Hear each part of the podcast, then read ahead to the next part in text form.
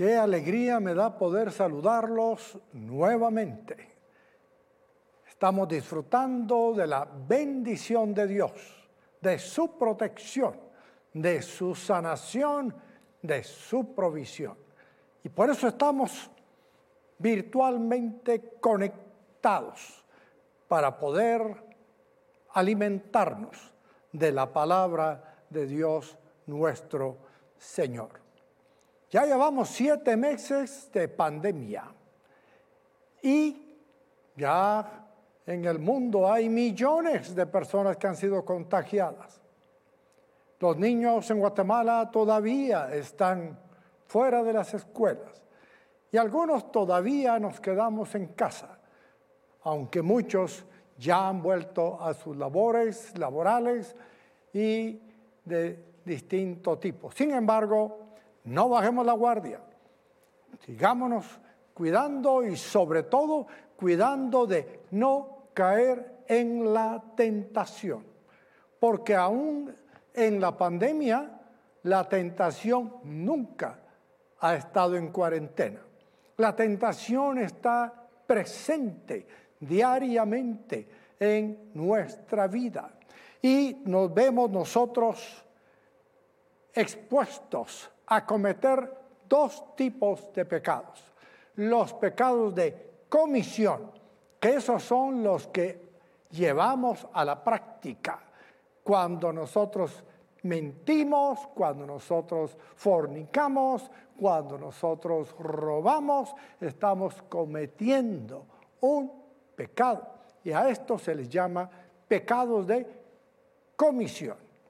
Pero también existen los pecados de omisión, que son aquellos en los que dejamos de hacer lo bueno. Como en la parábola del buen samaritano. Los ladrones que asaltaron al transeúnte, ellos cometieron un pecado de comisión.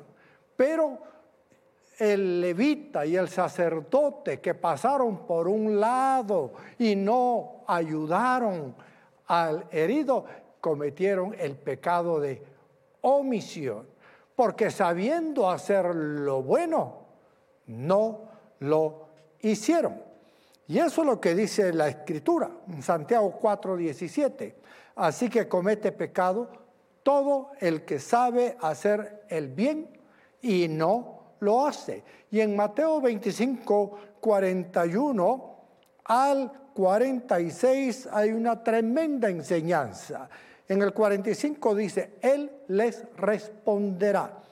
Les aseguro que todo lo que no hicieron por el más pequeño de mis hermanos, tampoco lo hicieron por mí. ¿Qué fue?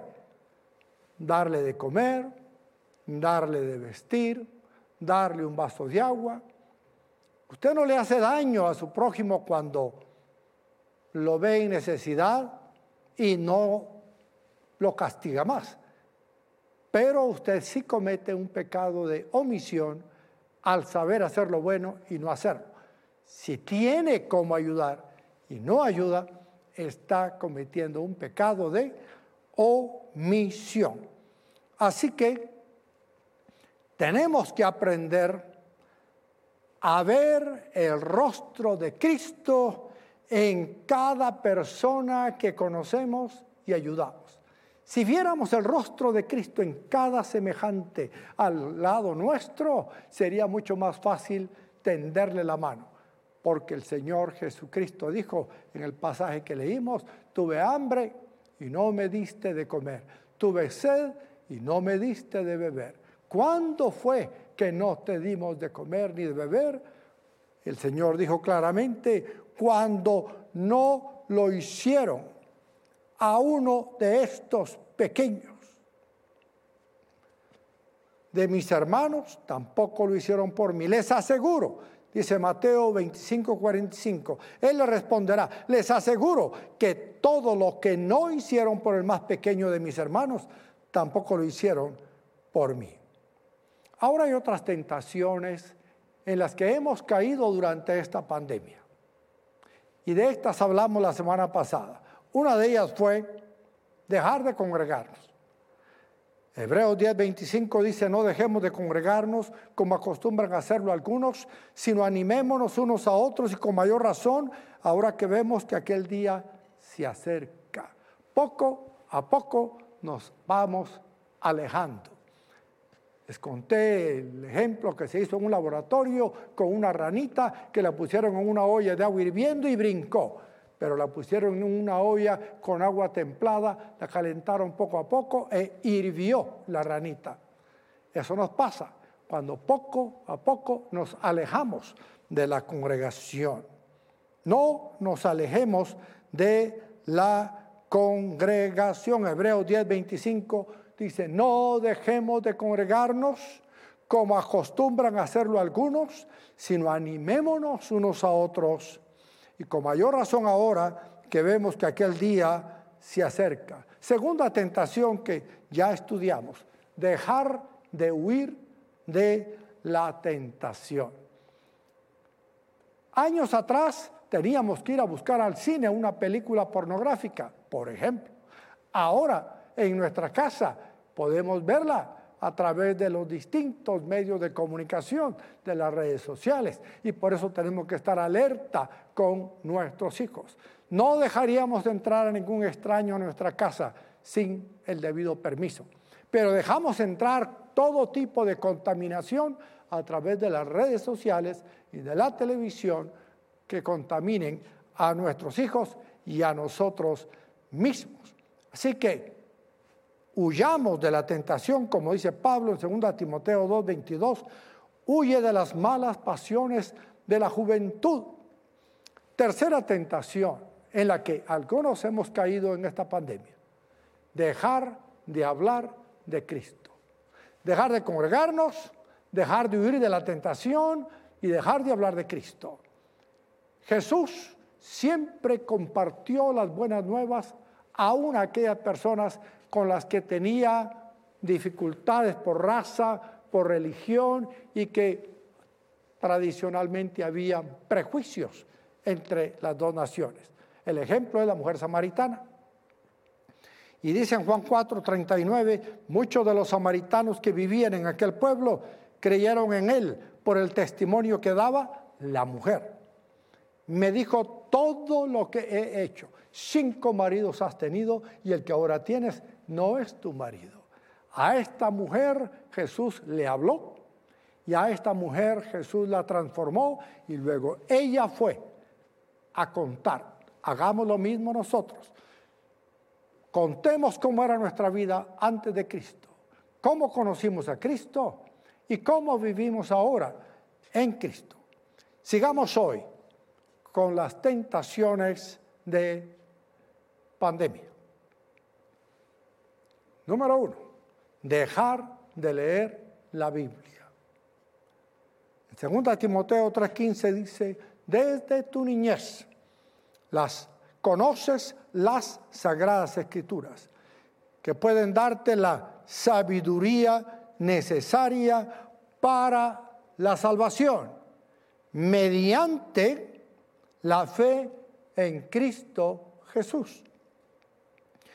Toda la escritura es inspirada por Dios y útil para enseñar, para reprender, para corregir y para instruir en la justicia, a fin de que el siervo de Dios esté enteramente capacitado para toda buena obra. El apóstol Pablo hace énfasis en esta carta número 2 para Timoteo en el buen hábito que tuvo Timoteo de conocer las Sagradas Escrituras desde niño. Eso era practicado en todo hogar judío. Timoteo tuvo una madre y una abuela judías y gracias a ellas él pudo conocer de la palabra del Señor. Tal vez usted no ha caído en esta tentación porque no ha leído la Biblia jamás. Pero así como un niño necesita ser alimentado todo el tiempo, un recién nacido en la fe en Cristo también necesita alimentarse. A veces el recién convertido a Cristo, el recién nacido de nuevo, se conforma con oír una prédica, más prédicas, conectar la tele, conectar la radio, ver en internet y oír muchas prédicas. Pero eso resulta a veces en una indigestión espiritual, porque no hay alguien que está supervisando su alimentación correcta. Y es importante que usted aprenda a alimentarse pronto. Y para que usted conozca de la palabra del Señor como debe de ser, le animamos a que ingrese a www.lafacultad.org e inscríbase al segundo nivel hacia la madurez de la facultad de la fe y liderazgo. En el tercer módulo aprenderá sobre cómo estudiar la Biblia por sí mismo. Es algo vital para el crecimiento de todo creyente y para librarnos de caer en interpretaciones equivocadas. Ah, recuerdo al principio de la Frater hace 42 años que me reunía con grupos de personas en casas, desconocían totalmente la Biblia. Había que empezar por el índice y enseñarles dónde estaban los libros, que estaban divididos en capítulos y en versículos, las abreviaturas y mostrarles cómo localizarlo, desde lo más básico. Pero cuando se agarra amor por las Sagradas Escrituras, entonces nosotros mismos podemos instruir a nuestros hijos y a nuestros nietos al respecto. La lectura diaria de la Biblia es determinante para la madurez de todo creyente. ¿Cómo deja de ser un creyente niño espiritual y se convierte en una persona madura espiritualmente? A través de la lectura de la palabra de Dios. Hebreos 5:11 dice, sobre este tema tenemos mucho que decir, aunque es difícil explicarlo, porque a ustedes lo que les entra por un oído, les sale por el otro. En realidad, a estas alturas, ya deberían ser maestros. Y sin embargo necesitan que alguien vuelva a enseñarles las verdades más elementales de la palabra de Dios. Dicho de otro modo, necesitan leche en vez de alimento sólido. El que solo se alimenta de leche es inexperto en el mensaje de justicia. Es como un niño de pecho. En cambio, el alimento sólido es para los adultos. Y aquí es importante entenderlo. ¿Quiénes son los adultos? Para los que tienen la capacidad de distinguir entre el bien y el mal, entre lo bueno y lo malo, pues han ejercitado su facultad de percepción espiritual. Usted puede tener 40 años de estar en la iglesia, pero si todavía no sabe distinguir entre lo bueno y lo malo, usted sigue siendo un bebé espiritual todavía necesita que alguien lo alimente, que alguien lo vista, que alguien lo llame, que alguien lo visite, que alguien lo exhorte, en vez de ser, como dice Pablo, usted ya un maestro, alguien que enseña a otros, que se inician en el conocimiento del Señor. Así que para llegar de niño a la madurez adulta, es importante leer la palabra de Dios. Me han oído decir en el pasado que la Biblia hay que leerla para ser sabio, hay que creerla para ser salvo, hay que practicarla para ser santo y hay que predicarla para ser maduro. Es muy importante que nosotros estemos conscientes, no caigamos en la tentación entonces de dejar de leer la Biblia. La palabra de Dios inspirada nos enseña. A veces no sabemos ni cómo ser buenos padres. La Biblia nos enseña. A veces no sabemos cómo comportarnos como buenos hijos. La Biblia nos enseña. A veces no sabemos cómo conducirnos como buenos patronos. La Biblia nos enseña. Cómo ser buenos gobernantes. La Biblia nos enseña. No solo nos enseña, nos reprende y nos corrige y nos instruye en la justicia de Dios para que estemos capacitados para toda buena obra. Todo buen ingeniero, todo buen médico, todo buen funcionario, todo buen comerciante necesita estar capacitado por medio de la palabra de Dios para que pueda actuar con moral, con ética, correctamente y hacer las cosas bien hechas. Para leer la Biblia les recomendamos leer por lo menos un capítulo de la Biblia al día pero debe desafiarse a leer más. Para comenzar puede leer, por ejemplo, el libro de los Proverbios, que tiene 31 capítulos, y puede leer un capítulo cada día de todos los meses y siempre va a ser instruido, reprendido, corregido y capacitado para toda buena obra. Además, si usted quiere leer otro libro de la Biblia, pues lea el Evangelio según Juan y eso le va a ayudar. Lea juntamente con su familia después de uno de los tiempos de comida. Lean juntos en línea con su célula o ministerio libros completos de la Biblia. Segunda tentación en la que podemos caer en esta pandemia, dejar de ayudar al necesitado. Pensando en que los más necesitados somos nosotros, a veces acaparamos las cosas para nuestra casa, para nuestra persona, pensamos en nosotros mismos y como diría Curcio Malaparte, la frontera de nuestras relaciones es nuestra propia piel. Si no es para nosotros, no. Primero yo, segundo yo y por último yo. Parecemos el yo-yo, solo para yo pero también tenemos que pensar en los demás. Jesucristo dio un versículo que es una máxima grande, una palabra importante. Jesucristo dijo, hay más dicha en dar que en recibir. Y si alguien supo dar fue Jesucristo.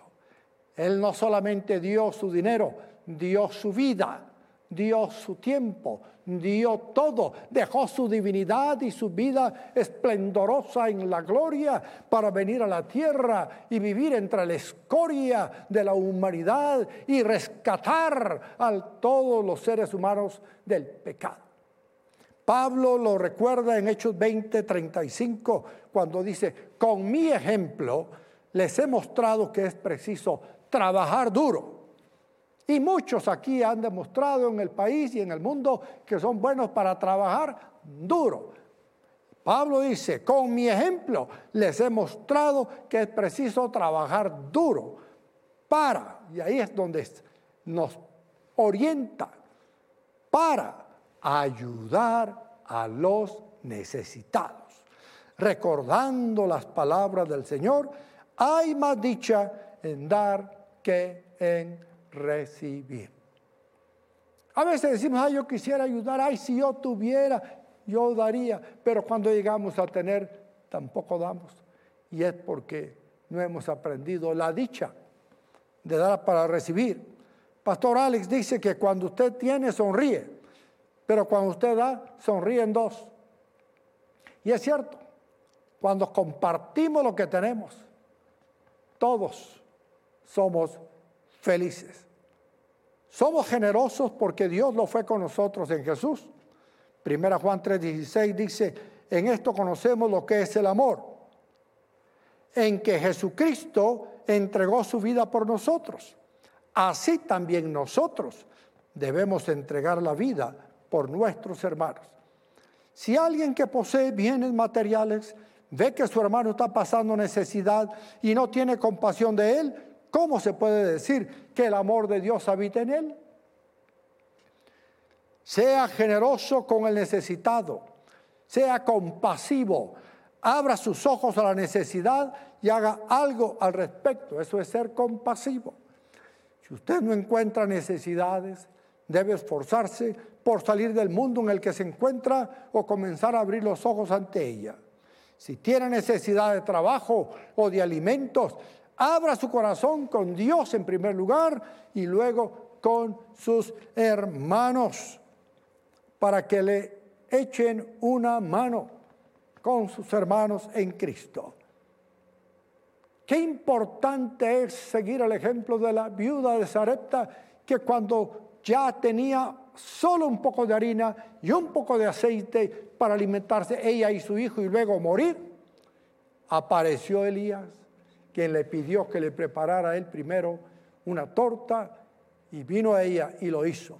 Y primero le preparó a Elías y después preparó para ella y asombrosamente alcanzó para los tres.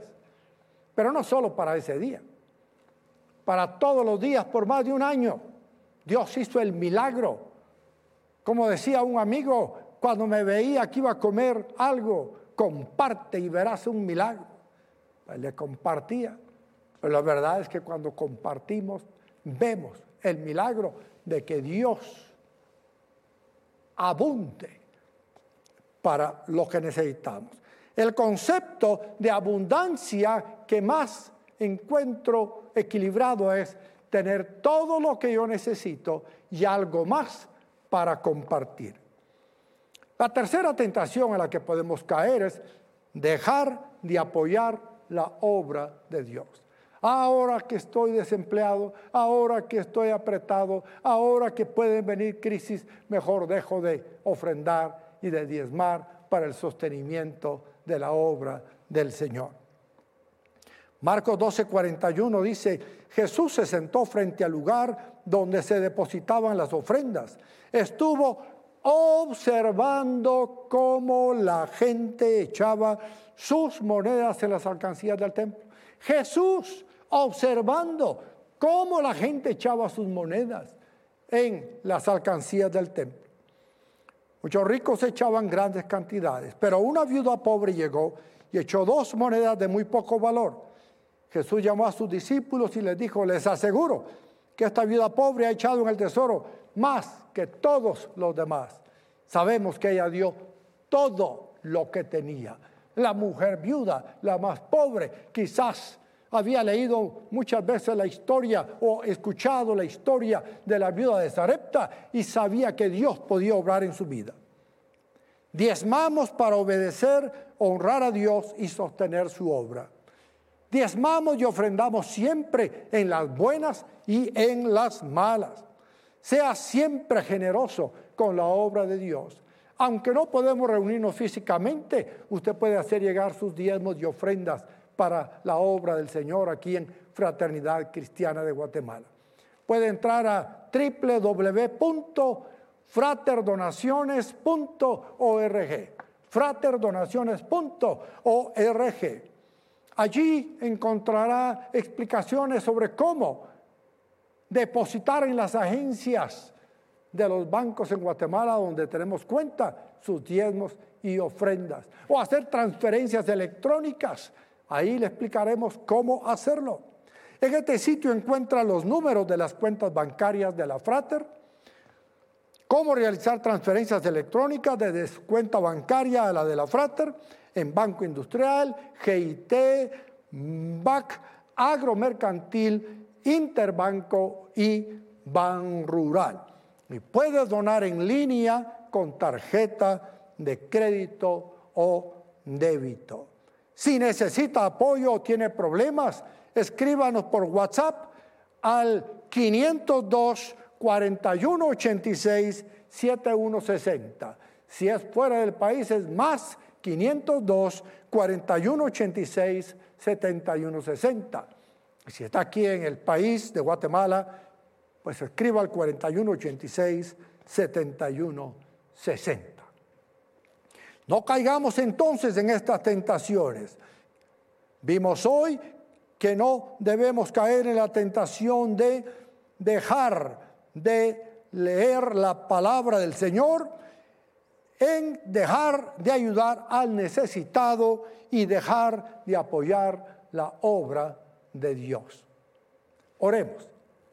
Padre Santo que estás en el cielo, no nos dejes caer en tentación, mas líbranos del mal, porque tuyo es el reino, el poder y la gloria por los siglos de los siglos. Amén. Amigo, usted también necesita tener un encuentro con Jesús, así como la mujer samaritana que era rechazada por toda la sociedad en su pueblo, encontró en Cristo la transformación de su alma y la aceptación de su sociedad nuevamente. Usted quiere recibir a Jesús como su Salvador, pedirle perdón de pecados y empezar una vida nueva en Él. Ore conmigo esta oración. Padre nuestro que estás en el cielo, reconozco que soy un pecador. Me arrepiento por todos mis pecados. Confieso mi fe en Jesús, el Hijo de Dios, que murió por mí en la cruz del Calvario, fue sepultado y al tercer día resucitado. Está sentado a la diestra de Dios Padre, esperando venir pronto por su iglesia. Gracias Señor por entrar a mi vida y transformarla completamente y llenarme de tu Santo Espíritu. Amén. Amigo, usted que hizo esta oración de fe, le invito a entrar a nuestra página soynuevo.org. Soynuevo.org. Dele clic al link que está allí y entrará a un salón virtual donde nuestros voluntarios le darán la bienvenida, la ayuda que necesita, la oración y explicaciones que necesita para que usted pase de un bebé espiritual a un adulto maduro en la fe en Cristo. Si lo está viendo en diferido, ahí en soynuevo.org encontrará un formulario, llénalo con sus datos y le contactaremos para poderle servir mejor. Que Dios lo bendiga, no caigamos en la tentación, no dejemos de leer la Biblia, no dejemos de ayudar al necesitado y no dejemos de sostener la obra de Dios. Hasta el próximo Frater Life.